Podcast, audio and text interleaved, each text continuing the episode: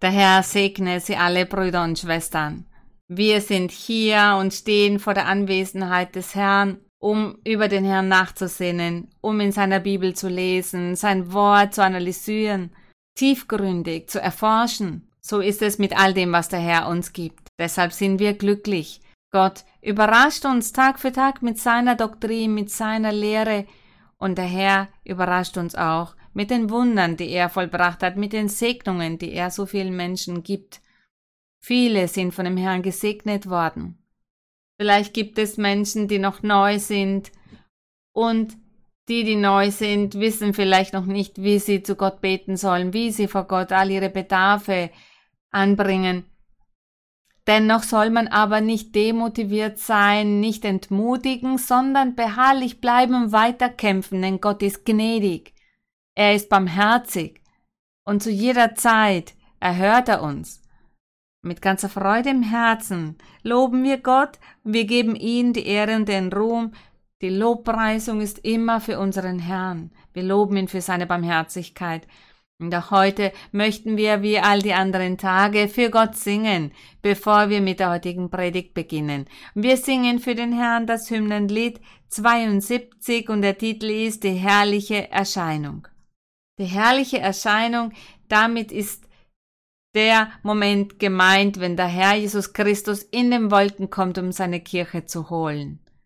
Das wird und ist eine herrliche Erscheinung und wir wünschen uns diesen Moment, wir sehnen ihn herbei, dass wir an diesem wunderbaren Tag mit dem Herrn sein können, auf ihn treffen und somit wird unsere Freude da ganz komplett sein. Deshalb motiviere ich alle, immer weiter zu kämpfen, weiterzumachen, damit wir eines Tages diese Segnung erreichen, mit den Herrn in den Wolken zu sein, wenn er kommt, um sein Volk zu holen. Jene, die noch am Leben sind, wird er mit sich nehmen. Jene, die schon gestorben sind, werden wieder auferstehen. Und wir möchten zu diesen dazugehören. Das ist unsere Hoffnung. Hymnenlied 72, die herrliche Erscheinung. Día de victoria y gran resplandor, cuando Cristo volverá. Qué glorioso encuentro con mi Salvador, en las nubes se verá, en las nubes Él vendrá, en aquel día final. Cristo el Salvador muy pronto volverá, un gran día sin igual, día de gran gozo, día sin igual, cuando Cristo volverá.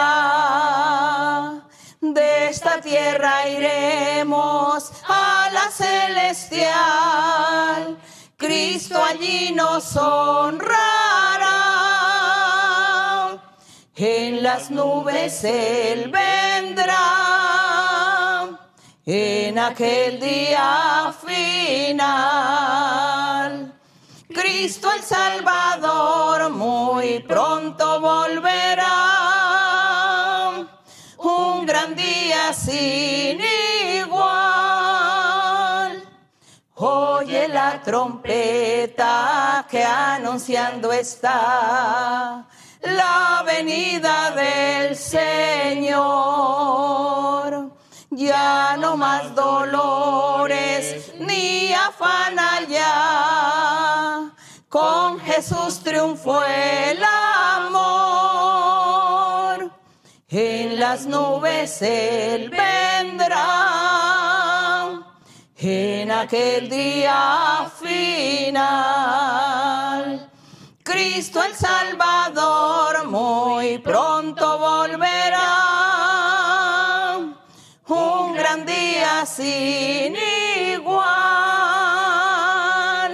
Gloria y honra a nuestro Dios. Gracias le damos al Señor. Gerühmt und geehrt sei unser Herr. Wir danken ihm für diese Möglichkeit, die er uns auch heute gewährt. Wir wissen ja, das ist bereits mitgeteilt worden, dass an manchen Orten, manchen Ländern, in manchen Städten die Kirche Gottes Montag, Dienstag und Freitag wieder geöffnet hat, damit die Brüder und Schwestern zu der Lobpreisung gehen. Und wir hoffen, dass Gott uns hilft, dass er uns sehr bald Wege eröffnet, damit wir alle Kirchen auch auf der ganzen Welt wieder öffnen können. Und keine Sorgen machen. Ich werde Gott darum bitten, dass er mir erlaubt, auch dann, wenn die Kirchen wieder geöffnet sind, dass ich dann wieder ab und an eine Live-Predigt über das Internet euch geben kann. Dass ich euch weiterhin auf diese Weise predige und ganz sicherlich werde ich auch weiterhin viele Fragen beantworten. Denn Brüder und Schwestern, und ich glaube, dass das sehr neue Menschen sind, die stellen sehr viele Fragen, manches wird nicht verstanden und daher die Nachfragen und ich mache mir dann eine Liste von all diesen Fragen und lehre diesbezüglich, wenn der Zeitpunkt dann passt und gekommen ist, lehre ich zu diesen Fragen etwas. Und ich bete zu Gott, dass er mir erlaubt, das auch weiterhin tun zu dürfen. Und das ist für mich eine so große Freude, für die Menschen zu lehren, Menschen jung und alt, die sehr gebildet sind oder nicht sehr gebildet sind, Kinder, Erwachsene, ältere Menschen, für alle zu lernen. Das ist etwas so Herrliches. Und es gibt Menschen, die noch neu sind, die noch keine Erfahrungen mit der Bibel haben und die verstehen manches nicht und daher kommen dann die Fragen. Und es hat mir auch vor einigen Tagen eine Person geschrieben und sagte, Schwester, Sie sagten während der Predigt, dass es eine Freude bereitet zu essen und zu trinken. Aber gehören da auch die alkoholischen Getränke dazu? Dann sagte ich, Schwester, ich glaube, Sie haben die Predigt nicht zur Gänze gehört, denn ich sagte nicht Essen und Trinken, sondern Essen und Schlafen. Und wenn ich gesagt hätte Essen und Trinken, dann natürlich vielleicht einen Saft trinken oder Milch, vielleicht ein Glas Wein, aber nicht sich betrinken. Und das ist ein Beispiel. Manches Mal sind die Menschen nicht aufmerksam und verdrehen dann die Lehre und dann wird das nicht verstanden und wenn das nicht verstanden wird, dann bleibt das geistliche Leben auch ohne Früchte, weil sie da nicht weiterkommen können. Ich habe das Gefühl, dass ich manches Mal zu ausschweife, weil ich predige und dass ich dann zu viel Zeit von euch in Anspruch nehme vielleicht sind dann manche zu müde oder träge und diese Trägheit bewirkt, dass sie sich ablenken lassen. Und dann hören sie nicht richtig zu, dann wird der Satz nicht ganz richtig ganz zur Gänze wahrgenommen und das bewirkt, dass dann einiges von der Lehre, von der Predigt verdreht wird, falsch verstanden wird. Aber wir sind Tag für Tag da, um zu predigen und auch um zu wachsen. Auch das hat man mich gefragt. Was bedeutet es, geistlich zu wachsen? Was bedeutet, geistlich zu leben? Wie schon erwähnt, uns erreichen viele Fragen. Keine Sorgen machen. Jede Frage hat eine Antwort. Schritt für Schritt werde ich auf diese Fragen eingehen. Wichtig ist, dass wir uns für die Bibel interessieren und von Gott weiter lernen wollen. Er bringt uns nämlich alles bei. Und heute werden wir sprechen von dem Tag des Herrn Zebaoth. Der Tag des Herrn Zebaoth, das ist die Manifestation des Herrn, je nachdem unter welchen Umständen, zu welcher Zeit. Im Alten Testament oder auch im Neuen Testament, aber vor allem im Alten Testament. Da finden wir diesen Satz sehr oft, der Tag des Herrn. Diesen sehen wir immer wieder Manches Mal steht, wenn der Tag des Herrn kommt. Dieser schreckliche Tag steht auch manches Mal da. Und dieser Tag ist nahe, auch das steht in der Bibel. Der Herr sagte einmal zum Volk, wozu wollt ihr den Tag des Herrn? Wo der Tag des Herrn für euch etwas Schreckliches sein wird, er wird kommen, um zu bestrafen. Warum sehnt ihr diesen Tag herbei? Diesen Satz finden wir sehr oft in der Bibel. Der Tag des Herrn der Tag der Manifestation des Herrn. Der Herr hatte einen Tag bestimmt, um das Volk zu bestrafen im Altertum, denn das Volk lebte ständig in Sünde. Von dem Moment an, als Mose sie aus Ägypten befreite und sie in der Wüste dann waren, Da haben sie bereits begonnen zu sündigen, Gott zu beleidigen, sich von Gott zu entfernen. Und deshalb hatte der Herr einen Tag bestimmt, um zu bestrafen. Das ist der Tag des Herrn. Und Gott sandte seine Propheten, damit diese die Botschaft den Königen und den Herrschern, den Fürsten vermitteln, den Volk von Israel vermitteln. Und er sagte durch diese, sie sollen bereuen, denn der Tag des Herrn ist nahe, ein Tag der Finsternis, der Traurigkeit, der Verbitterung. Das als ein Beispiel der Tag des Herrn. Es gibt aber auch einen anderen Tag des Herrn, der erwähnt wird, und diesen Tag kündigte der Herr durch die Propheten auch an, und damit war aber die Ankunft unseres Herrn Jesus Christus gemeint. Die Ankunft des Messias, des Erlösers, des Fürsten, des vollkommenen Königs, des gerechten Königs. Seine Ankunft, seine Erscheinung, das bezeichnete er auch in den letzten Zeiten. Er meinte damit, dass in der Zukunft dann der Herr Jesus Christus kommen würde auf der Erde, um sein Evangelium zu predigen. Und dieses Ereignis, dieses wunderbare Ereignis, auch das nannte er und nennt er der Tag des Herrn. Er sagte an mancher Stelle, der Tag des Herrn ist nahe, um die Erlösung jenen zu bringen, die glauben. Mit diesem Tag des Herrn ist der Herr Jesus Christus gemeint. Aber es fehlt ein drittes Beispiel dazu, womit auch der Tag des Herrn gemeint ist. Und wir erwarten auch diesen Moment. Und dieser Tag des Herrn, dieser wird sein, wenn der Herr in den Wolken kommt, wie die Bibel es besagt. Der Herr Jesus Christus, er wird in den Wolken kommen und wird sein Volk mit sich nehmen. Jene, die zu diesem Zeitpunkt am Leben sind, diese werden verwandelt in herrliche Körper und so werden sie aufsteigen in den Wolken, um den Herrn Jesus Christus dort zu treffen, mit ihm zu gehen. Jene, die zu diesem Zeitpunkt aber schon gestorben sind, im Evangelium aber gestorben sind, diese werden wieder auferstehen und auch in den Wolken aufsteigen, mit dem Herrn zu gehen. Das ist dieser dritte Tag des Herrn, und das ist auch das Hymnenlied, das wir gerade gesungen haben. Da steht ja der Tag, an dem er kommen wird. Und das ist der Tag, den wir vom ganzen Herzen herbeisehnen. Und wir werden heute vom Tag des Herrn sprechen. Nicht alles werden wir ansprechen können, erklären können. Aber wir beginnen und lesen in dem Psalm 118. Psalm 118, ab dem Vers 19 werden wir lesen. 19 bis 26, aber wir beginnen bei 19, damit wir den Zusammenhang gut verstehen. Psalm 118 ab dem Vers 19.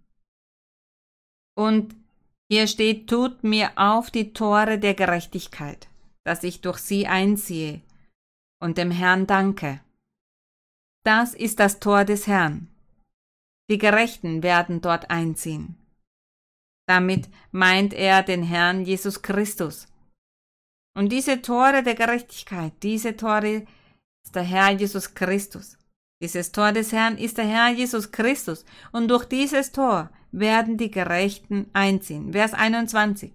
Ich danke dir, dass du mich erhört hast und hast mir geholfen. Der Stein, den die Bauleute verworfen haben, ist zum Eckstein geworden. Und dieser Stein, den die Bauleute verworfen haben, mit diesem Stein ist Jesus Christus gemeint. Er ist der Eckstein von dem ganzen Gebäude, von dem ganzen Bau, doch die Bauleute haben diesen Eckstein verworfen. Dieser Stein ist aber der Eckstein, das heißt das Wichtigste an einem Bau. Da an dieser Stelle liegt die ganze Kraft von diesem Bau. Und dieser Eckstein bewirkt, dass das Gebäude nicht in sich zusammenfällt. Daher hat der Herr unseren Herrn Jesus Christus mit dem Eckstein verglichen, denn er trägt die ganze Last von einem Bau, von einem Gebäude. Und er sagt, dieser ist Jesus Christus. Und die Bauleute haben aber diesen Stein verworfen und mit den Bauleuten ist das Volk aus dem Altertum gemeint. die Propheten, das, was sie prophezeiten, das Gesetz Mose. All diese Menschen aus dem Altertum, das waren die Bauleute. Denn seit jeher hat man gepredigt, dass der Herr Jesus Christus kommen würde und dass man ihn akzeptieren sollte. Und diese nannte er die Bauleute. Als dann der Herr Jesus Christus kam, diese Bauleute, die behaupteten, das Gesetz Mose zu besitzen, zu predigen, zu lehren am Sabbat, sie haben nicht an den Herrn geglaubt und sie haben daher diesen Eckstein verworfen. Doch das ist der Eckstein, der Herr Jesus Christus ist der Eckstein, er trägt diesen geistlichen Tempel, dieses geistliche Haus. Und im Vers 23, da sagt der Herr, das ist vom Herrn geschehen und ist ein Wunder vor unseren Augen, das, was ich vorhin jetzt erwähnt habe, und er sagt, und ist ein Wunder vor unseren Augen. Das heißt, dass wir Zugang haben zu der Erlösung, zu diesem Tor, dieses Tor genannt Jesus Christus von Nazareth. Und er sagt dann weiter, das ist seine Doktrin, das ist sein Wort, seine Lehre. Dies ist der Tag, den der Herr macht. Lasst uns freuen und fröhlich an ihm sein. Das heißt, dass dieser Eckstein, dass dieses Tor Jesus Christus ist. Und er sagte im Vers 24, dies ist der Tag, den der Herr macht. Lasst uns freuen und fröhlich an ihm sein. Er sagt, dies ist der Tag. Das heißt, der Herr Jesus. Er ist der Eckstein und er ist das Tor, das Eingangstor und er ist auch der Tag des Herrn. Unser Herr Jesus Christus, der Tag des Herrn, der Tag seiner Manifestation, als er das Evangelium predigte. Und deshalb sagt er, dies ist der Tag, den der Herr macht. Lasst uns freuen und fröhlich an ihm sein. Wer ist gemeint? Die Kirche des Herrn, die Gläubigen des Evangeliums. Und er sagt, O Herr, hilf, O Herr, lass wohl gelingen.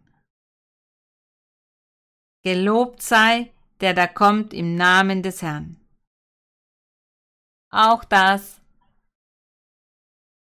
haben diejenigen aus Jerusalem gesungen, die Kinder, die Erwachsenen, sie haben das gesungen, als der Herr Jesus in Jerusalem einzog auf ein Esel. Sie haben für ihn gesungen und geklatscht und gelobt und gesagt, Gelobt sei der, der im Namen des Herrn kommt.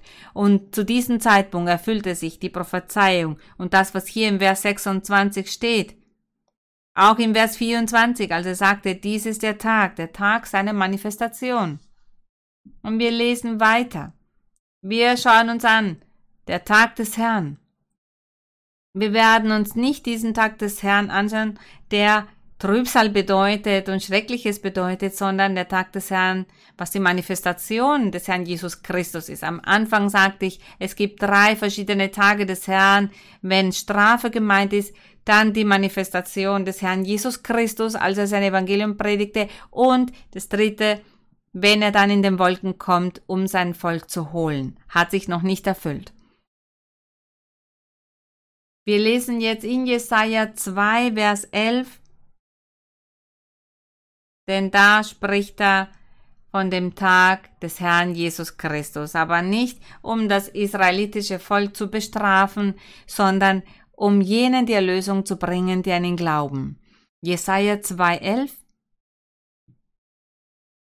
das ist die Prophezeiung des Propheten Jesaja und er sagte, der Herr wird in der Zukunft einen König schicken. Und dass sie dann inmitten all dieser Schwierigkeiten, die das Volk Israel da durchmachte, würde der Herr ihnen helfen. Und daher diese ermunternden Worte, als er von dem Messias sprach. Und zu den übriggebliebenen, zu diesen Volk, diese Gruppe von Menschen, die überlebt hatten, jene Menschen, die der Herr bewahrt hatte, auch aufbewahrt hatte und beschützt hatte, damit durch diese übrig gebliebenen der Herr Jesus Christus dann auf die Welt kommt.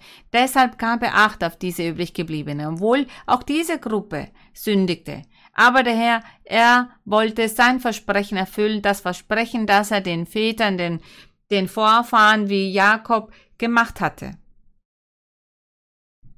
Und er sagte durch Jesaja dem Propheten zu den übrig gebliebenen. Er sagte, Verstecke dich. Gehen die Felsen, verbirg dich in der Erde vor dem Schrecken des Herrn in Vers 10 und vor seiner herrlichen Majestät. Ja, denn Gott würde Strafe senden und dieser Prophet hat es angekündigt. Der Herr stand davor, sie zu bestrafen. Und er würde dafür den König und das Heer von Babylon verwenden. Deshalb sagt er, geh in die Felsen, verbirg dich in der Erde vor dem Schrecken des Herrn. Das hat sich ereignet. Diese übrig gebliebenen, sie wurden als Sklaven nach Babylon gebracht, aber der Herr Jesus Christus, er stammte von dieser Familie, von dem Nachkommen Davids. Diese übrig gebliebenen, deshalb hat der Herr sie beschützt und sie bewahrt. Diese nannte er die übrig gebliebenen. Und im Vers 11, denn alle Hoffärtigen, Augen werden erniedrigt werden und die stolze Männer sind, werden sich beugen müssen. Der Herr aber wird allein hoch sein an jenem Tage. Das heißt, an jenem Tag, wenn sich der Herr Jesus Christus dann manifestiert, da würden dann die Männer, die Menschen gedemütigt werden, erniedrigt werden. Ja, denn der Herr Jesus Christus, er würde kommen, um seine reine Doktrin zu lehren. Mit dieser perfekten Weisheit. Und jene damals, die sagten, die Lehrer des Gesetzes zu sein, die Schriftgelehrten zu sein, die würden sprachlos dann sein, wenn sie von dem Herrn die Doktrin hören und seine Weisheit sehen. Und zugleich würden sie dann auch erniedrigt werden dadurch. Sie würden sich gedemütigt fühlen, wenn sie dann sehen würden, dass es eine Person gibt, die sie übertrifft in Weisheit, in der Kenntnis von Gott. Und deshalb erwähnt er das hier und er sagt, diese hoffärtige Art dieser Menschen, ja, der Herr Jesus, er hatte seine Feinde, die Sadduzäer, die Pharisäer, sie wollten ihn immer verwickeln und das in Frage stellen, was er lehrte. Sie wollten seine Doktrin mit Füßen treten. Genau das bedeutet dieser Vers 11, als sie sagten, die Hoffärtigen werden erniedrigt werden, die stolzen Männer werden sich beugen müssen, und nur der Herr allein wird hoch sein an jenem Tage. Das heißt am Tag des Herrn, als er sich manifestierte und begann vom Evangelium vom Himmelreich zu predigen. Und in Vers 12 da steht, denn der Tag des Herrn Zebaoth wird kommen über alles Hoffärtige und Hohe und über alles Erhabene, dass es erniedrigt werde. Er sagte, der Tag des Herrn wird kommen, und diese alle würden erniedrigt werden. Und so ist es auch gewesen. Das hat sich ereignet, als der Herr Jesus Christus kam. Mit seiner Predigt, als er predigte. Und diese Erniedrigung war dermaßen stark, dass diese Menschen wutentbrannt waren und somit den Herrn verfolgten. Und so schlimm wurde es, dass sie ihn den Heiden übergaben, damit diese Heiden alles tun, was sie tun wollen. Wir wissen das von der Geschichte, der Herr ist verfolgt worden und dann gekreuzigt worden. Doch der Herr, er hat seine Arbeit erfüllt. Das war der Tag des Herrn, der Tag seiner Manifestation. Genau das steht hier in dem Vers 12, hier in dem Propheten Jesaja. Nun gehen wir über zu Jeremia. Jeremia Kapitel 30. Wir sprechen somit weiter vom Tag des Herrn.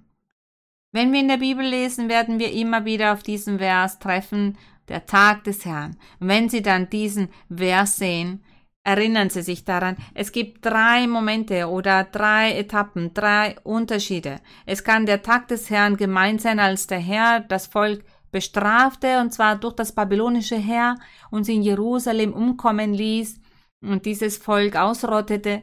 Das ist einer von diesen Tag des Herrn, der Strafe und Trübsal bedeutet. Und was wir gerade gelesen haben, der Tag des Herrn, das heißt die Manifestation des Herrn Jesus Christus mit seinem Evangelium, die Predigt vom Himmelreich. Und wir werden nun uns ansehen, was wir hier in Jeremia Kapitel 30, Vers 7 finden. Von Vers 7 bis 11. Und er sagt, wehe, es ist ein gewaltiger Tag. Das hier ist der Prophet Jeremia und Gott hat dem Volk Versprechen gemacht, und zwar durch den Propheten Jeremia.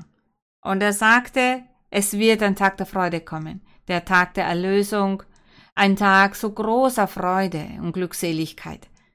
Der Herr sprach von einem Herrn, von einem gewaltigen Tag, wo er bestrafen würde, aber er sprach auch von einem anderen Tag. Und er sagte, weh, es ist ein gewaltiger Tag und seinesgleichen ist nicht gewesen. Er sagt, seinesgleichen ist nicht gewesen. Und es ist eine Zeit der Angst für Jakob. Doch soll ihm daraus geholfen werden. Er sagt, es ist eine Zeit der Angst. Doch soll ihm daraus geholfen werden. Das heißt, Jakob wird von dieser Angst, von diesen, von dieser Trübsal befreit werden. Denn der Herr, ja, er würde seine übriggebliebenen beschützen und bewahren. Und die würden sich dann im Babylon befinden, dort verstecken. Dieser Tag, dieser Tag des Herrn, das heißt, wenn der Herr Jesus Christus dann kommen würde, dieser würde sich nähern. Und er sagt in Vers 8, Es soll aber geschehen, zu dieser Zeit, spricht der Herr Zebaut, dass ich das Joch auf deinem Nacken zerbrechen will. Das heißt, er sprach ja zu Jakob, zu diesem Volk, zu den übriggebliebenen, die Sklaven der Sünde waren, die waren Sklaven des Teufels. Und deshalb sagte der Herr, an diesem Tag, dieser Tag genannt Jesus Christus von Nazareth, seine Manifestation, wenn er predigt von der Erlösung, wenn er predigt und dabei sagt, wer an mich glaubt, wird frei sein.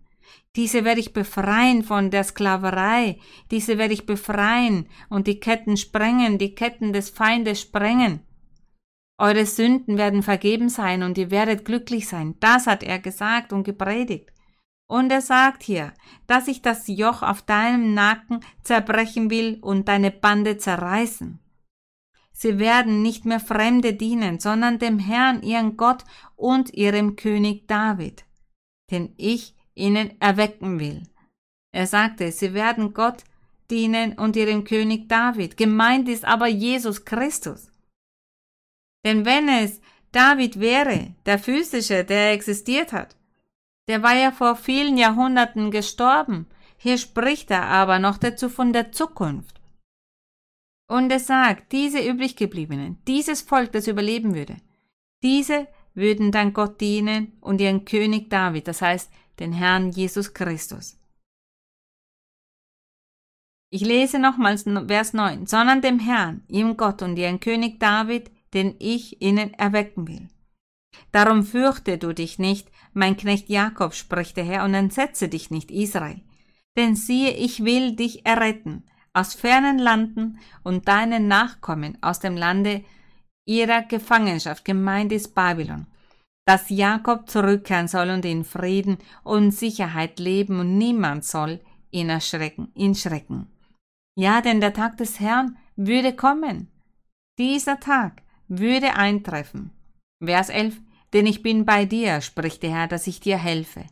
Denn ich will mit allen Völkern ein Ende machen, unter die ich dich zerstreut habe, aber mit dir will ich nicht ein Ende machen. Das heißt, mit dir, mit Jakob, mit diesem geistlichen Israel, dich, dir werde ich kein Ende machen. Ich will dich mit Maßen züchtigen, doch ungestraft kann ich dich nicht lassen.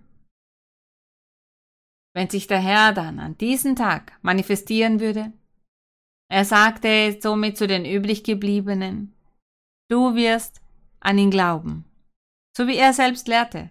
Wer an mich glaubt, der wird das ewige Leben haben. Wer an mich glaubt, sagte der Herr, der wird ewiges Leben haben. Denn ich bin der Weg, ich bin die Wahrheit, ich bin diese Tür, ich bin das Tor, das Eingangstor. All das hat der Herr gepredigt. Das ist etwas so Wunderbares. Das alles passierte am Tag des Herrn, an diesem Tag des Herrn. Wir sehen wie er Barmherzigkeit zeigte mit den übriggebliebenen, mit den Auserwählten aus dem Altertum, so dass wenn sich der Herr dann an seinem Tag manifestiert, damit diese dann glauben. Und ein Beispiel davon sind die Aposteln. Die Aposteln waren die Ersten, die an den Herrn Jesus Christus geglaubt haben. Sie sind ein Teil von diesem Volk, das überlebt hat. Und das ist der Tag des Herrn. Nun lesen wir in Zacharia. Zacharia befindet sich noch vor dem Neuen Testament. Zacharia Zacharia Kapitel 14. Kapitel 14, Vers 1. Auch das ist ein Prophet, der Prophet Zacharia, und er prophezeite zu der Zeit, als das Volk Israel, das sich in Babylon befand, das heißt die übrig gebliebenen, die als Gefangene dorthin gebracht wurden von dem babylonischen Herr. 70 Jahre lang waren sie dort und dann konnten sie nach Jerusalem zurückkehren. Die übrig gebliebenen und darunter befand sich Zacharia, der Prophet. Diesen nutzte Gott, um von der Zukunft zu prophezeien, und zwar von dem Tag des Herrn zu prophezeien. Ein anderer Tag des Herrn war gemeint. Dieser eine Tag des Herrn war vorbei, das heißt die Strafe, die sie erhielten, als Jerusalem zerstört wurde, dieser Tempel, den Salomo erbauen ließ, dieser wurde verbrannt und zerstört, auch die Stadt wurde verbrannt und zerstört, sie alle kamen um durch das Schwert oder durch Krankheiten, durch die Hungersnot, das war dieser schreckliche Tag des Herrn, der Tag der Bestrafung. Aber Zacharia, er prophezeite hier bereits von einem anderen Tag des Herrn, und kündigte an, was die übriggebliebenen erwartete. Und er sagte, sieh, es kommt für den Herrn die Zeit, dass man in deiner Mitte unter sich verteilen wird, was man dir geraubt hat. Denn ich werde alle Heiden sammeln zum Kampf gegen Jerusalem, und die Stadt wird erobert, die Häuser werden geplündert und die Frauen geschändet werden. Und die Hälfte der Stadt wird gefangen weggeführt werden, aber das übrige Volk wird nicht aus der Stadt ausgerottet werden. Er sprach hier auch von einer physischen Strafe, die Jerusalem erwartete, und genauso hat es sich erfüllt, denn als der Herr Jesus Christus predigte, sagte er, es wird ein Krieg kommen, Jerusalem wird zerstört werden und den Tempel, den sie damals hatten, das war der Tempel, den der König Herodes hatte bauen lassen für die Israeliten. Er sagte, dieser Tempel wird auch zerstört werden. Das hat der Herr Jesus Christus auch prophezeit. Er sagte, es wird die Zeit kommen, wo nicht ein Stein auf den anderen stehen wird von diesem Tempel, auch von der Stadt wird nichts mehr übrig bleiben, alles wird zerstört werden. Und nur jene werden erlöst und errettet, und davon bewahrt, das heißt jene, die den Herrn Jesus Christus sein Evangelium akzeptiert haben, an ihn glauben. Der Herr Jesus Christus, der der Tag des Herrn ist. Und in Vers Nummer drei und der Herr wird ausziehen und kämpfen gegen diese Heiden, wie er zu kämpfen pflegt am Tag der Schlacht, und seine Füße werden stehen zu der Zeit auf dem Ölberg. Er spricht hier auf figurliche Weise. Daher sagt er, und seine Füße werden stehen zu der Zeit auf dem Ölberg, der vor Jerusalem liegt, nach Osten hin. Und der Ölberg wird sich in der Mitte spalten, vom Osten bis zum Westen sehr weit auseinander, so dass die eine Hälfte des Berges nach Norden, die andere nach Süden weichen wird. Das ist eine figurliche Darstellung. Das ist nicht wortwörtlich so gemeint, sondern eine Beschreibung, eine figurliche Darstellung. Und er sagt dann weiter, um das Tal Hinnom wird verstopft werden. Und er sagte, denn das Tal wird an die Flanke des Berges stoßen und ihr werdet fliehen, wie ihr vor Zeiten geflohen seid vor dem Erdbeben zur Zeit Usias des Königs von Juda. Da wird dann kommen der Herr, mein Gott, und alle Heiligen mit ihm, das heißt die Manifestation des Herrn Jesus Christus und seine Nachfolger und seine Aposteln, die Aposteln, die Ersten, die sich zu ihm bekehrt haben. Und dann sagt er, zu der Zeit, das heißt am Tag des Herrn, womit gemeint ist Jesus Christus und seine Manifestation. Er sagt, zu der Zeit wird weder Kälte noch Frost noch Eis sein. Auch das ist eine Metapher. Er sagt, zu der Zeit wird weder Kälte noch Frost noch Eis sein.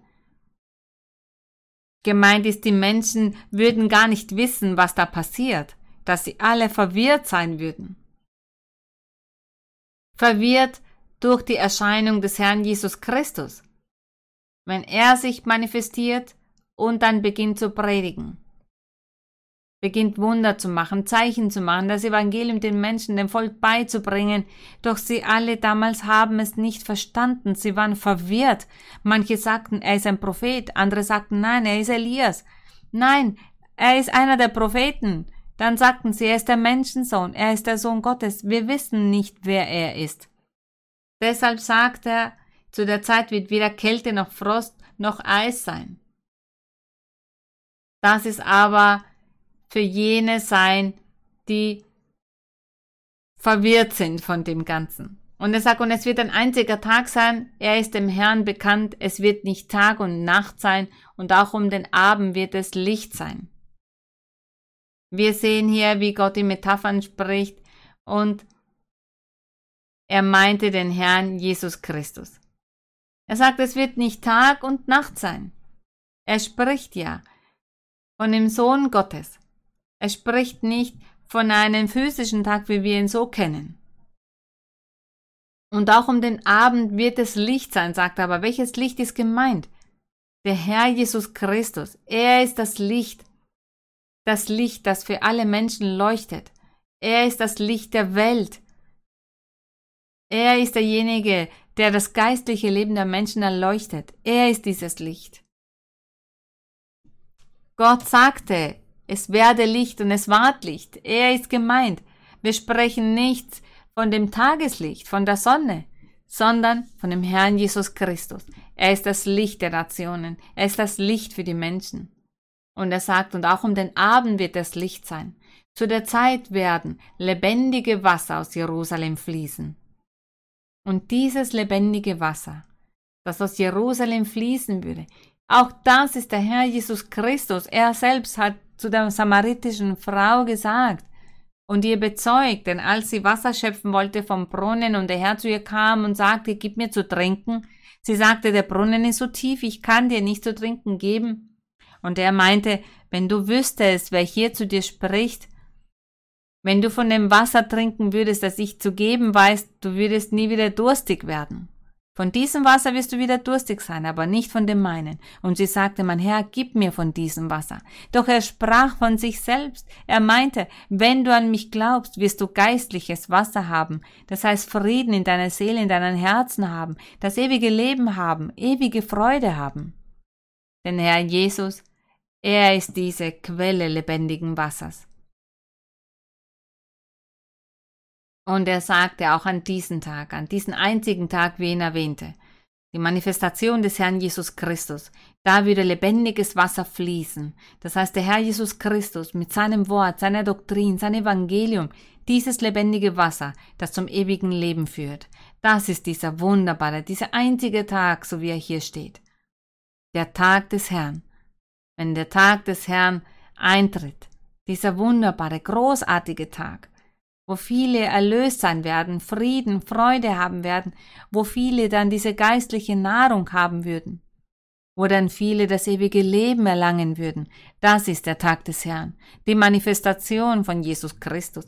Und wir lesen weiter in Vers 8, er sagte, zu der Zeit werden lebendige Wasser aus Jerusalem fließen, die eine Hälfte zum Meer im Osten und die andere Hälfte zum Meer im Westen. Und so wird es sein im Sommer und im Winter. Dieses Wasser ist Jesus Christus mit seinem Wort, seiner Doktrin, seinem Evangelium, das, was er predigen würde. Und all die Herzen, all die Menschen, von Norden bis zum Süden, West bis Ost, sie alle würden sein Wort hören und sich erfreuen dürfen an diesen herrlichen Tag des Herrn, an den Herrn Jesus Christus. Er ist das Tor, er ist das Brot des Lebens, er ist das Licht, das lebendige Wasser. Er ist alles, alles in den Leben von allen Menschen. Vers 9. Und der Herr wird König sein über alle Lande. Und wer ist der König? Der Herr Jesus Christus. Er ist der König. Der Herr sprach doch durch die Propheten und kündigte einen König an. Und dieser würde den Menschen dann Frieden und Freude bringen, ihnen das Licht bringen, Leben bringen, ihnen Nahrung geben, die Erlösung, alles in Fülle.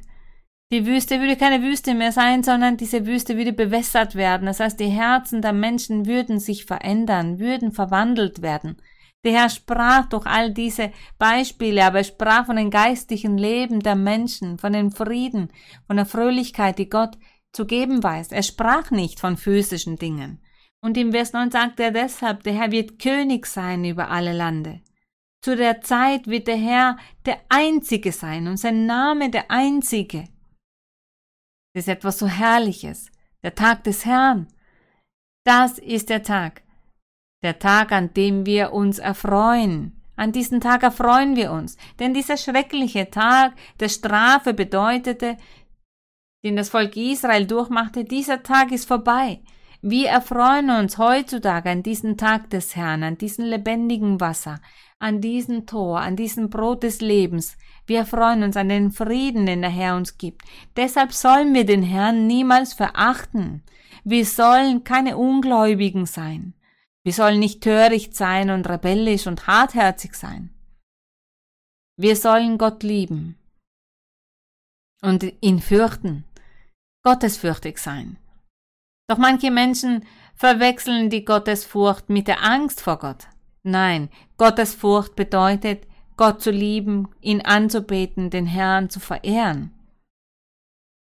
Gottesfurcht zu haben, hat mit Furcht zu tun, das heißt Gott anzubeten, ihn zu loben, ihn zu segnen, ihm folgen.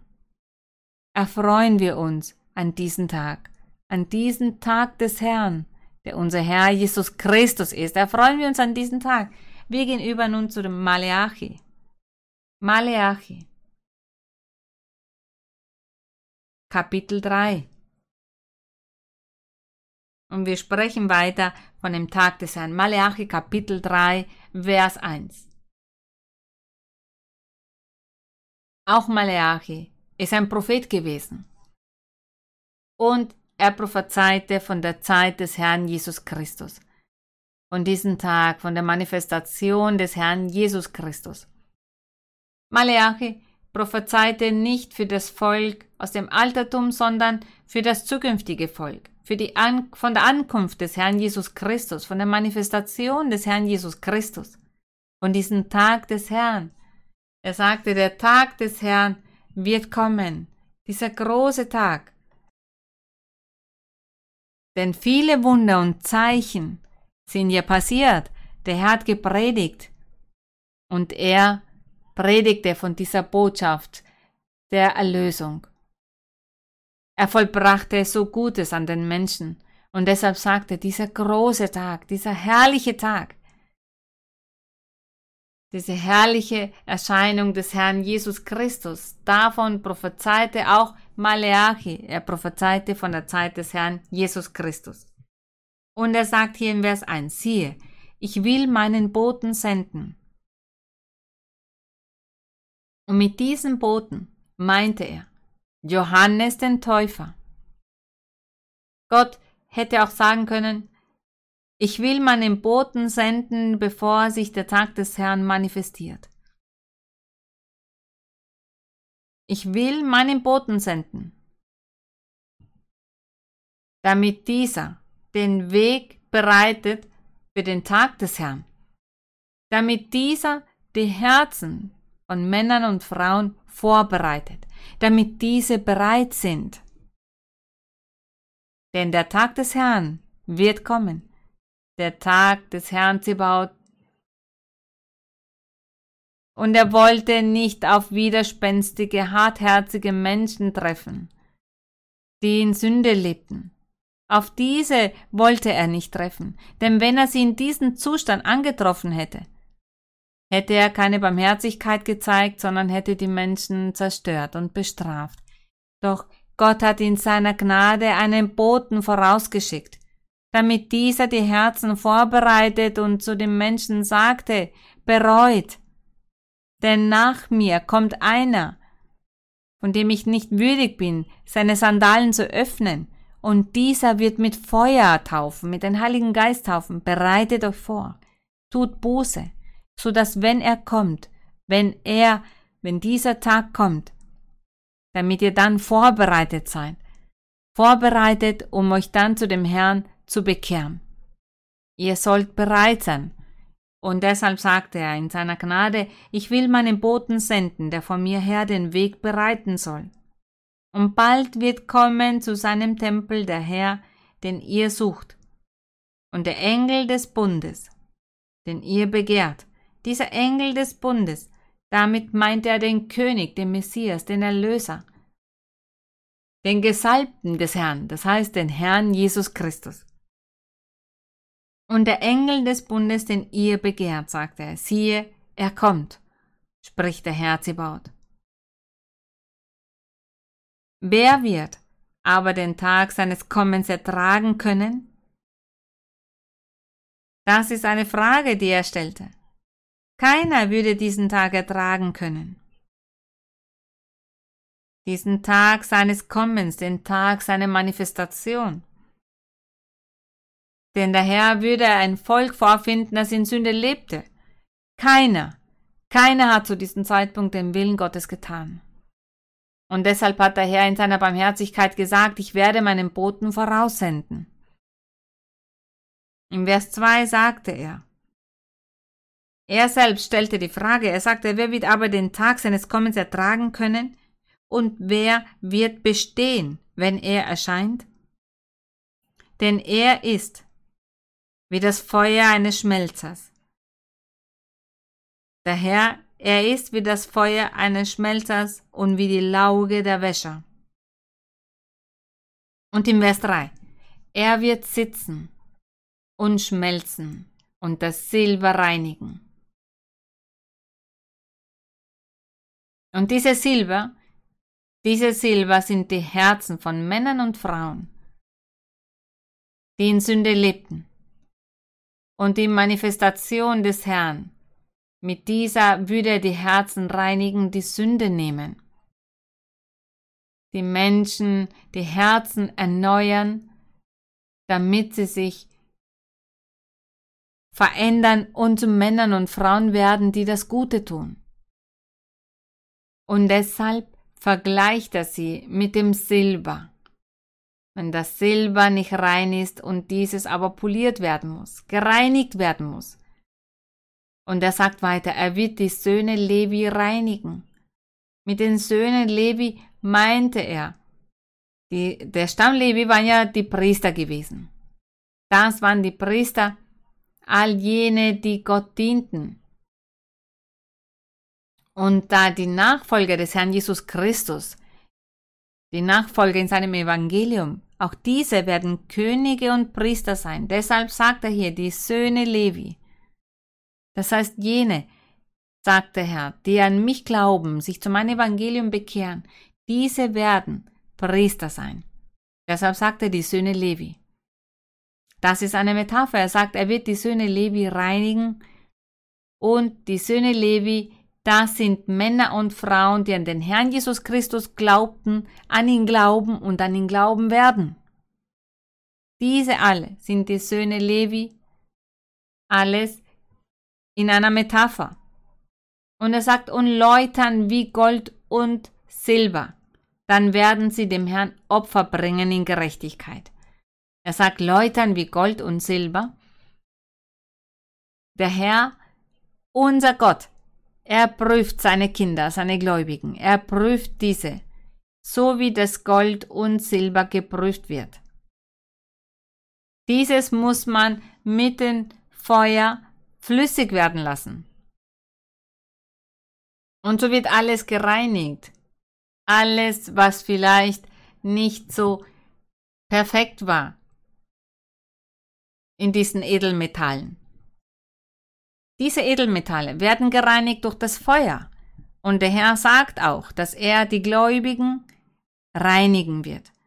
Und er sagt, er wird diese prüfen, wie Gold und Silber geprüft wird, geläutert wird.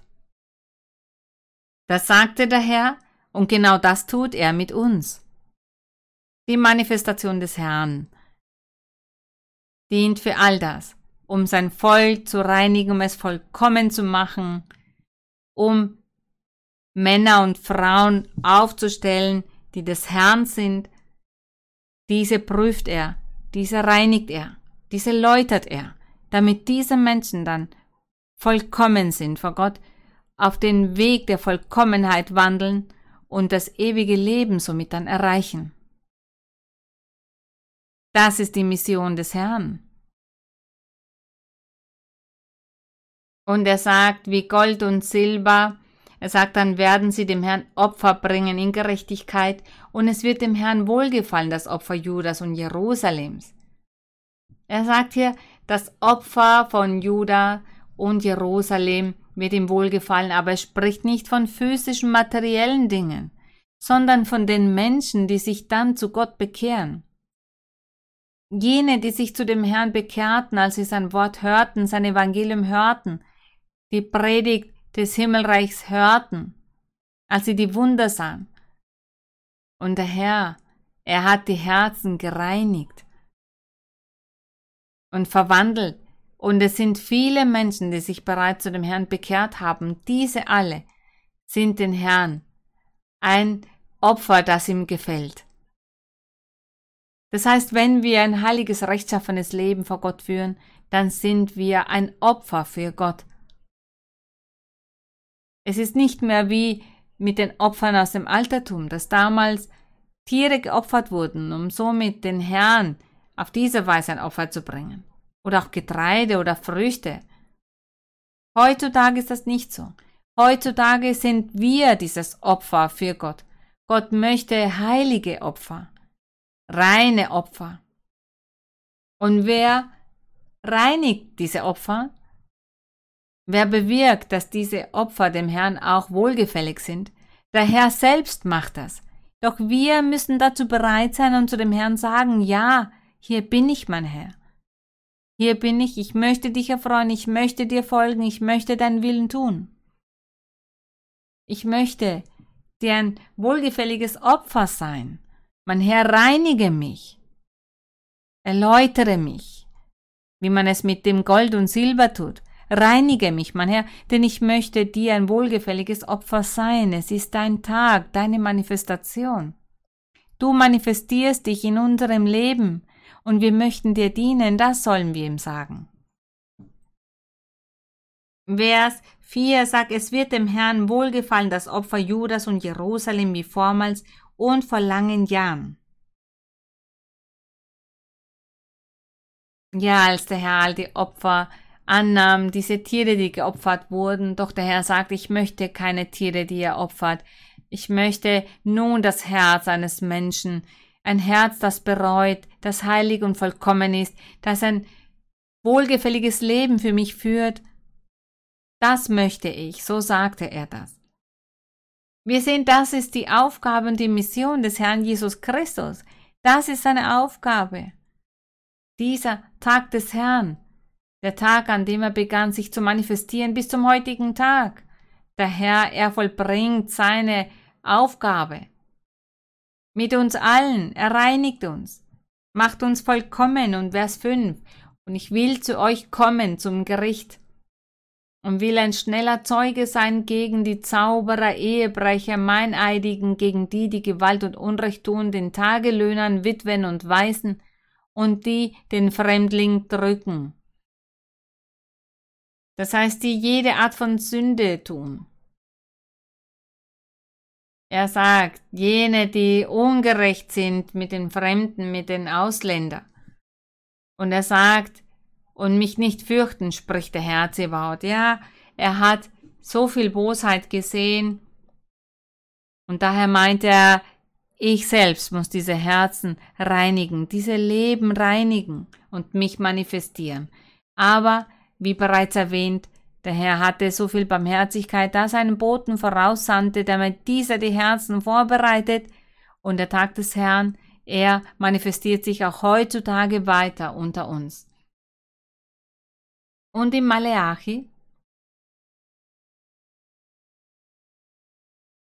in Maleachi 3, Vers 19, da steht, denn siehe, es kommt ein Tag, der brennen soll wie ein Ofen. Er spricht hier wieder von einem Tag. Er sagt, siehe, es kommt ein Tag, der brennen soll wie ein Ofen. Wir werden in der Zeit etwas zurückgehen. Dieser Prophet Maleachi, er prophezeite zu einer Zeit, als sie von Babylon zurückgekehrt waren. Diese übriggebliebenen, die dort gefangen waren, die waren nach Babylon, die waren in Babylon gewesen, diese waren wieder zurückgekehrt und bauten die Stadt wieder auf. Den Tempel haben sie wieder aufgebaut. Und der Herr sprach durch Maleachi zu jener Zeit, durch diesen Propheten. Und er sprach aber von der Zukunft. Er sprach nicht so sehr von der Gegenwart, die sie da erlebten, sondern von der Zukunft. Und mit dieser Zukunft ist der Herr Jesus Christus gemeint gewesen.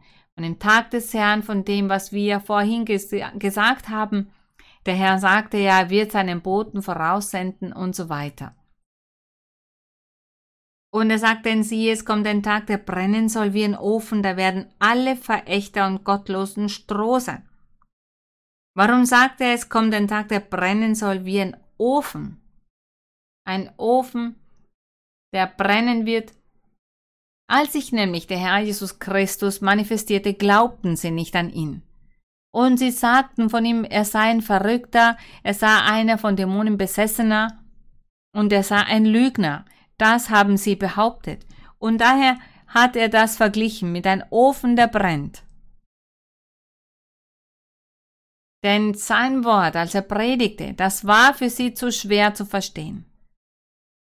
Und manche von ihnen haben sich die Ohren zugehalten, um den Herrn nicht anhören zu müssen. Sie sagten, nein, das, was er predigt, das kann ich nicht ertragen, das kann ich nicht tolerieren.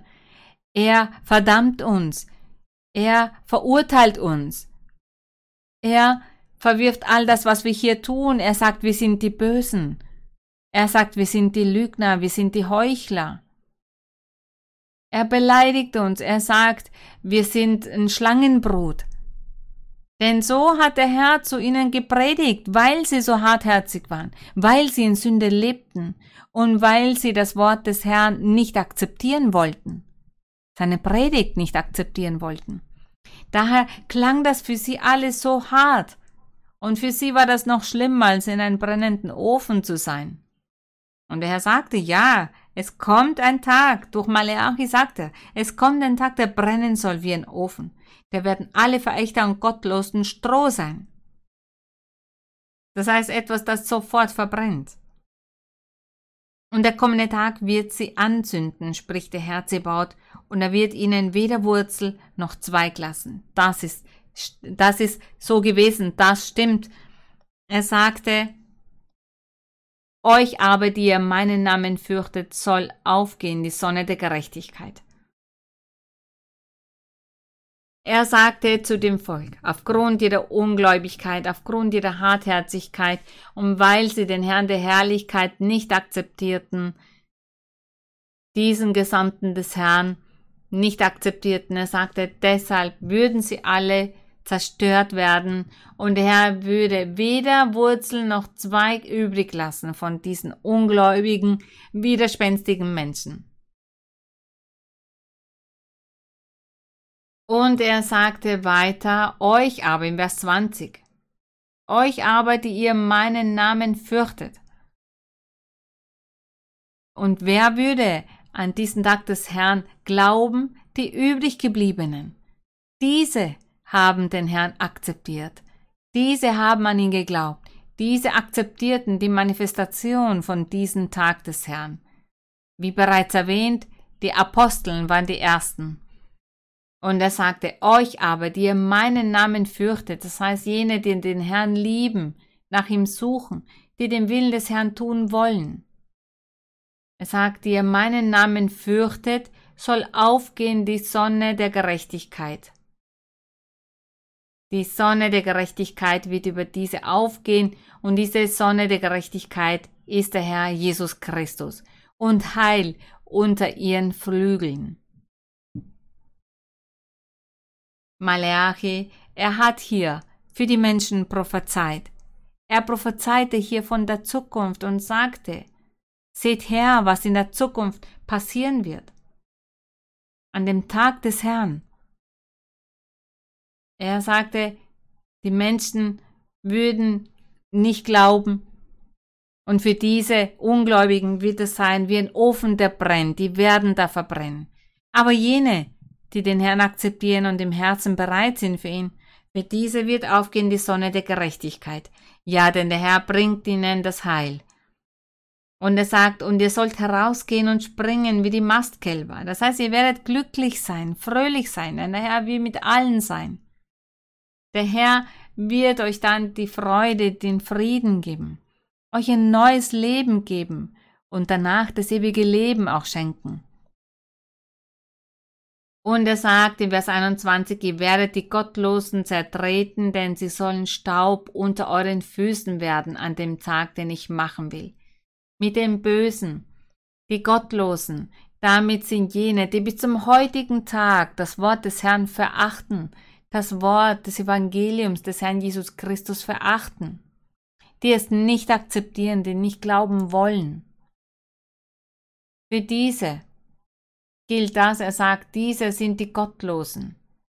Denn sie sollen Staub unter euren Füßen werden, sagt er, an dem Tage, den ich machen will. Unter den Füßen von jenen, die glauben, die Gott lieben, seinen Weg folgen, jene, die auf dem Weg der Vollkommenheit wandeln, jene, die diesem reinen Evangelium folgen. Er sagt, die Gottlosen, das heißt die Ungläubigen, diese werden unter den Füßen stehen, die dem Herrn folgen. Das heißt, er wird diese erniedrigen. Und so ist der Tag des Herrn. Das ist der Tag des Herrn. Und dann sagt er weiter, an dem Tag, den ich machen will, spricht der Herr Zebaut. Vers 21, da lesen wir. Er sagt, ich lese nochmals Vers 21, ihr werdet die Gottlosen zertreten, denn sie sollen Staub unter euren Füßen werden an den Tag, den ich machen will, spricht der Herr Zebaoth. Zu Recht sagt der Herr in einigen Bibelstellen, dass seine Kirche leuchten wird. Dass dieses Leuchten auf der ganzen Welt sein wird und dass viele Völker zu diesem Licht wandeln werden. Mit der Geburt des der Kirche des Herrn Jesus Christus, mit, mit dem Fortschritt der Kirche des Herrn Jesus Christus. Viele werden zu diesem Glanz gehen und viele werden sich erniedrigen vor dem Herrn. Die Ungläubigen, die Hartherzigen, die Widerspenstigen, die Törichten. Diese werden sich erniedrigen und der Herr wird sie erniedrigen und sie zu den Füßen der Gotteskinder legen. Da sehen wir, das ist das Versprechen, das der Herr macht. Hier sehen wir, dass der Herr seine Kinder einen Platz gibt. Und er spricht aber auch hier von den Gottlosen, von den Ungläubigen, von den Bösen, von jenen Menschen, die das Wort des Herrn verachten und abweisen. Und er sagt dann weiter, Vers 22, Gedenkt an das Gesetz meines Knechtes Mose, das ich ihm befohlen habe auf dem Berge Horeb für ganz Israel, an alle Gebote und Rechte, Er sagt weiter, siehe, ich will euch senden den Propheten Elia, ehe der große und schreckliche Tag des Herrn kommt. Er sagt, der große und schreckliche Tag.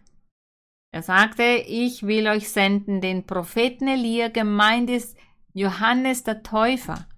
Er kam zuerst. Und diesen meint er auch hier in Malachi. Er sagte, siehe, ich will euch senden den Propheten Elia. Und sie alle Sie alle warteten auf den Propheten Elia, ein Prophet, der diesen Namen trägt. Aber es kam Johannes der Täufer. Und da Johannes der Täufer kam und er predigte und sagte, bereitet eure Herzen vor, tut Buße, denn nach mir kommt der wahre, der Messias, der Erlöser, der König. Und er sagte, ich will nicht, dass er euch in Sünde vorfindet und dass er euch dann zerstören muss. Nein, bereitet euch vor. Glaubt an ihn. Lobt ihn, sucht nach ihm.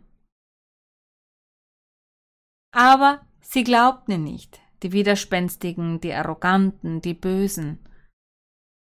Diese haben Johannes nicht geglaubt, weil er nicht Elia hieß. Deshalb glaubten sie nicht an Johannes, sie wollten seine Predigt nicht anhören, nicht akzeptieren. Und deshalb sagte der Herr, denkt an das Gesetz Mose. Und er sagte, Mose hatte ich ausgewählt, damit er das Gesetz lehrt. Und nun werde ich Elia schicken, damit er eure Herzen vorbereitet, euch das Gesetz auch gibt und den Weg des Herrn vorbereitet, den Weg für den Tag des Herrn, das heißt für die Manifestation des Herrn. Vers 24 im Vers 23, sieh, ich will euch senden den Propheten Elia, ehe der große und schreckliche Tag des Herrn kommt. Warum der schreckliche Tag des Herrn? Weil sie ja nicht an den Herrn Jesus Christus glauben würden. Für sie war es ein Moment der Trübsal, es waren schwierige Momente. Sie wollten ihm ja nicht mehr anhören, denn der Herr Jesus, er kam, um das Leben, das sie führten, diese Sünde, in der sie lebten, um ihnen das zum Vorwurf zu machen. Sie haben sein Gesetz nicht erfüllt. Das Gesetz Mose haben sie nicht erfüllt. Keiner von ihnen hat gute Werke vollbracht. Jeder hat das getan, was zu ihrem Vorteil war. Und sie haben diese Hilflosigkeit der Witwen, der Weißen zu ihrem Vorteil gemacht. Sie waren gierige Menschen, habgierig Sie waren voller Stolz und Arroganz und erniedrigten die Menschen, jene, die schwach waren, jene, die hilflos waren. Darauf traf Johannes der Täufer und auch unser Herr Jesus Christus. Deshalb war es für diese Menschen ein schrecklicher Tag und sie sagten, nein, geh weg, predige woanders, nicht hier, wir können das nicht ertragen. So sagten sie zu den Herrn. Sie sagten, wir wollen dich nicht anhören, wir können das nicht ertragen. Für sie war es ein schrecklicher Tag, und zwar die Manifestation des Herrn Jesus Christus, als er sich den Widerspenstigen und Ungläubigen offenbarte. Und er sagte, er soll das Herz der Väter bekehren, das heißt Elia, aber gemeint ist Johannes der Täufer, der soll das Herz der Väter bekehren zu den Söhnen und das Herz der Söhne zu ihren Vätern, auf das ich nicht komme, und das Erdreich mit dem Bann schlage.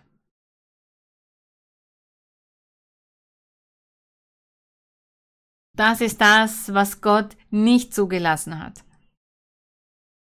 Er hat nicht zugelassen, dass er das gesamte Erdreich mit einem Bann schlägt. Sie lebten ja alle in Sünde, hatten sich von Gott entfernt. Aber Gott hat in seiner Gnade Johannes vorausgeschickt, damit er die Herzen vorbereitet und predigt, so dass wenn der Herr dann kommt, dass so die Demütigen, die geistlich arm sind, die Sanftmütigen, die ein bescheidenes Herz hatten, damit diese dann das Wort des Herrn annehmen und an ihn glauben. Diese waren es, die an das Evangelium glaubten. Diese glaubten an die Manifestation von diesem herrlichen Tag genannt Jesus Christus von Nazareth. Das ist der Tag. Das ist ein Tag, den wir noch immer erleben. Wir erfreuen uns noch an diesem Tag, an dem Tag des Herrn.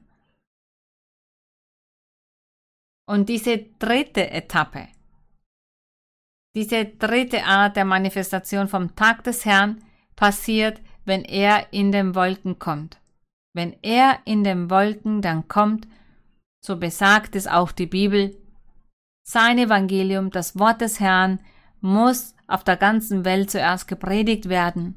Der Heilige Geist, dieser hat die Aufgabe, die Menschen vollkommen zu machen, die Menschen zu überzeugen. Der Herr erteilt die geistlichen Gaben. Der Heilige Geist, dieser leitet uns, herrscht hier der Herr hilft uns, unterstützt uns, damit sich so sein Wort erfüllt und sein Evangelium auf der ganzen Welt gepredigt wird.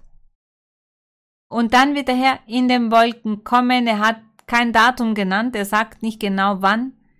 Das offenbart er nicht einmal seinen Engeln, so sagt es, aber er wird in den Wolken kommen.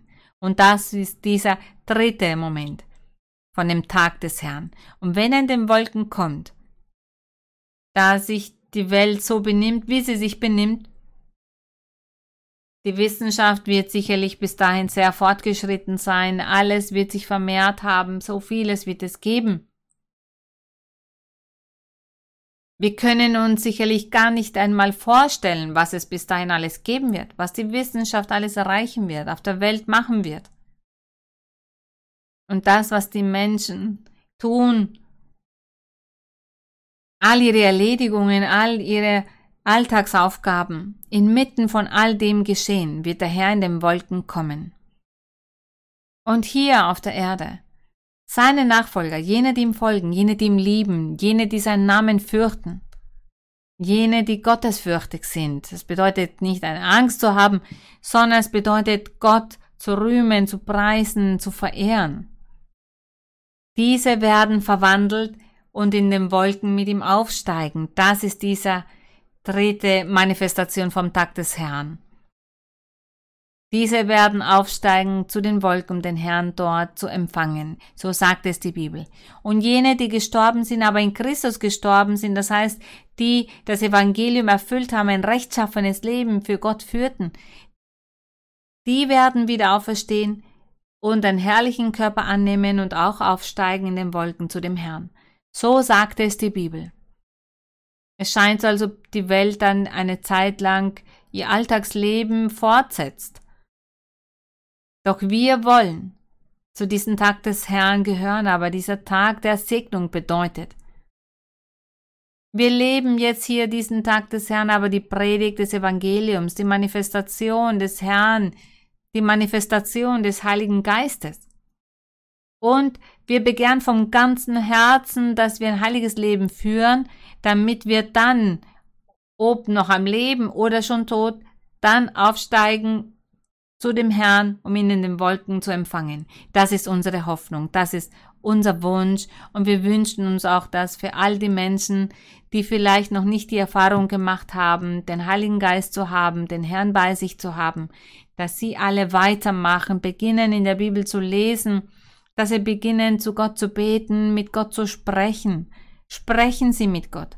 Sagen Sie zu Gott, dass auch Sie daran teilnehmen wollen, dass Sie auch Sie zu diesem Kreis gehören wollen, zu den Nachfolgern des Herrn Jesus Christus. Aber sagen Sie es mit Aufrichtigkeit.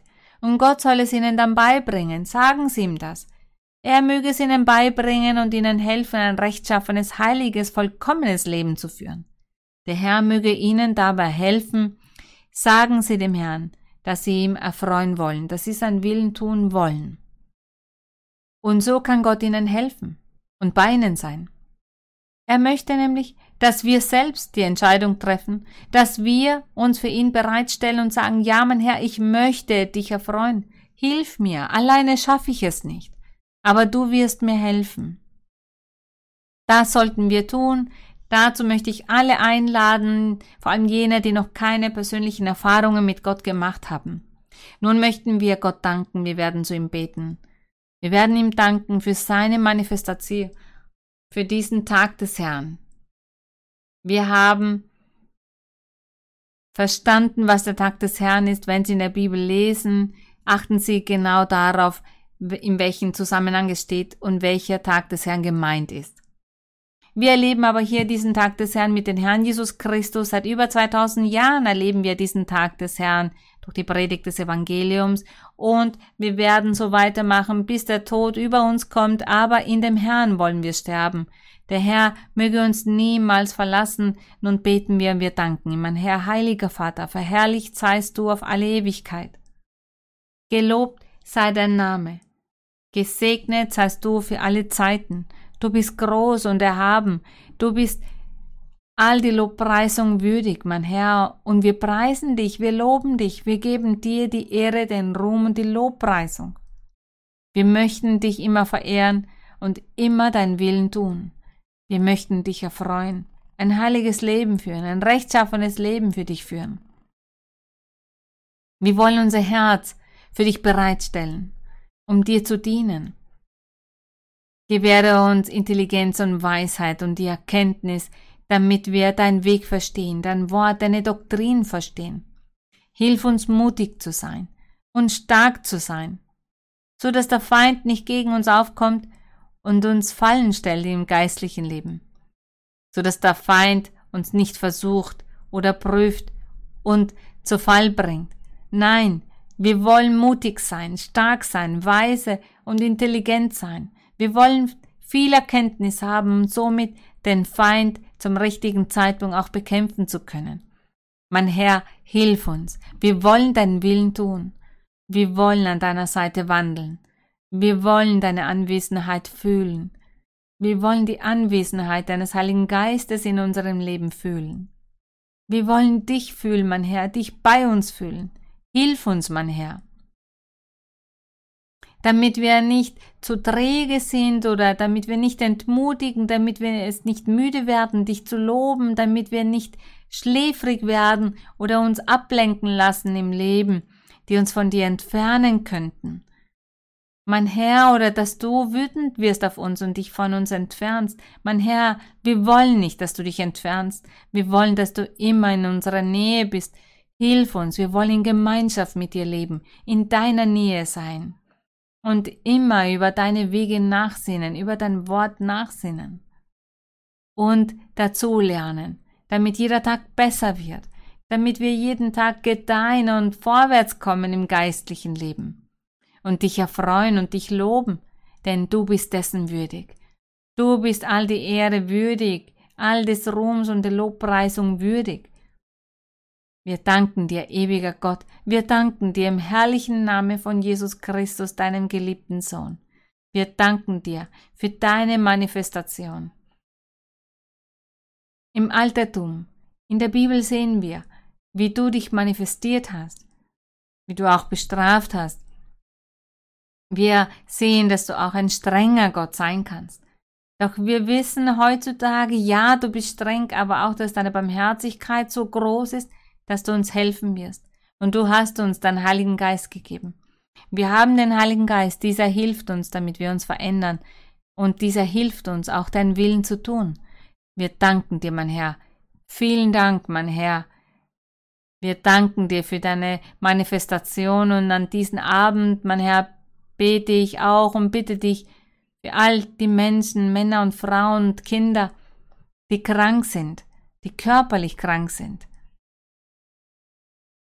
die unter verschiedenen Krankheiten zu leiden haben. Kinder. Es gibt Kinder, die im Mutterleib sind und bereits Krankheiten haben. Mein Herr, diese Menschen flehen zu dir, damit du barmherzig bist und heilst und Wunder machst und Zeichen machst. Mein Herr, wir denken immer wieder an deine Versprechen, an die Segnungen und deine Manifestation und auch die Wunder, die du unter uns machst. Mein Herr, und wir wünschen uns, deine Hand werken zu sehen, deine mächtige Hand, wie du dich in all diesen Angelegenheiten manifestierst und offenbarst. Mein Herr, befreie auch und reinige die Menschen, die Opfer von Hexerei und Zauberei sind. Auch Menschen, die aufgrund von Süchten leiden, wie die Drogensucht oder andere Dinge, die sie tun, zu denen der Teufel sie verleitet hat. Ich bitte dich, mein Herr, um die Befreiung. Nimm all diese Plagen, nimm all diese Süchte, nimm, mein Herr, all diese Schwächen, denn der Teufel, er hat die Welt eingenommen um das zu tun, was er möchte, um die Menschen zu versklaven, die Menschen zu erniedrigen, sie zu zerstören.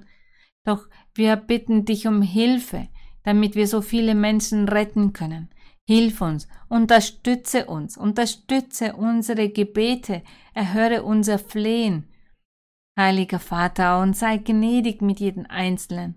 Nimm das Leid, die Schmerzen, die Traurigkeit, die jeder Einzelne mit sich trägt und die Verbitterung, reinige, befreie, zerstöre die Ketten, zerstöre die Bindungen, zerstöre das Werk des Feindes. Und auch all die Flüche, all die Flüche, unter denen viele Menschen leiden, die Opfer sind von diesen Flüchen. Gewähre Freiheit, reinige, gewähre die Freude, und sende deinen Heiligen Geist über jeden Einzelnen. Erfülle jeden Einzelnen mit deinem Heiligen Geist, schenke ihnen Visionen und Träume, gib ihnen Offenbarungen, hilf den Menschen, mein Herr. Ich danke dir, Vater. Erlaube, dass die Kirche sehr bald wieder ganz normal funktionieren kann und dass wir uns versammeln können wie früher, um deinen Namen zu loben und dich zu verherrlichen damit sich dort ein Heiliger Geist mit den Gaben des Geistes manifestiert mein Herr, hilf uns, reinige uns, befreie uns, gewähre uns Freude, nimm jede Trübsal, nimm all das Übel. Heiliger Vater, wir bitten dich um all das, im herrlichen Namen von Jesus Christus, deinen geliebten Sohn. Die Ehre und der Ruhm sind für unseren Herrn. Wir singen für den Herrn das Chorlied, und zwar der Ruhm ist für ihn. Gloria es para Él, para Él, para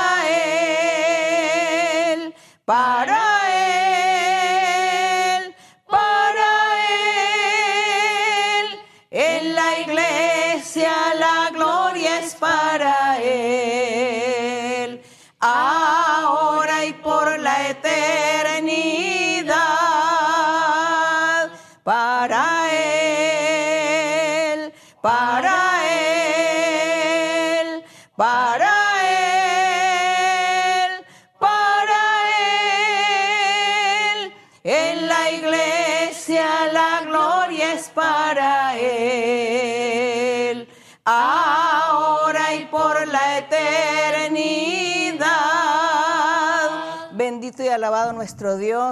Gesegnet und gelobt sei unser Herr, gerühmt sei Gott. Singen wir noch ein Chorlied. Ein Chorlied, das sagt, nimm mein, meine Hand, mein Herr. Wir singen vom Herzen. Toma por favor mi mano, Señor. Contigo quiero ir.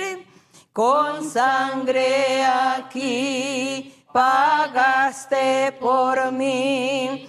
Te quiero hoy servir. Anhelo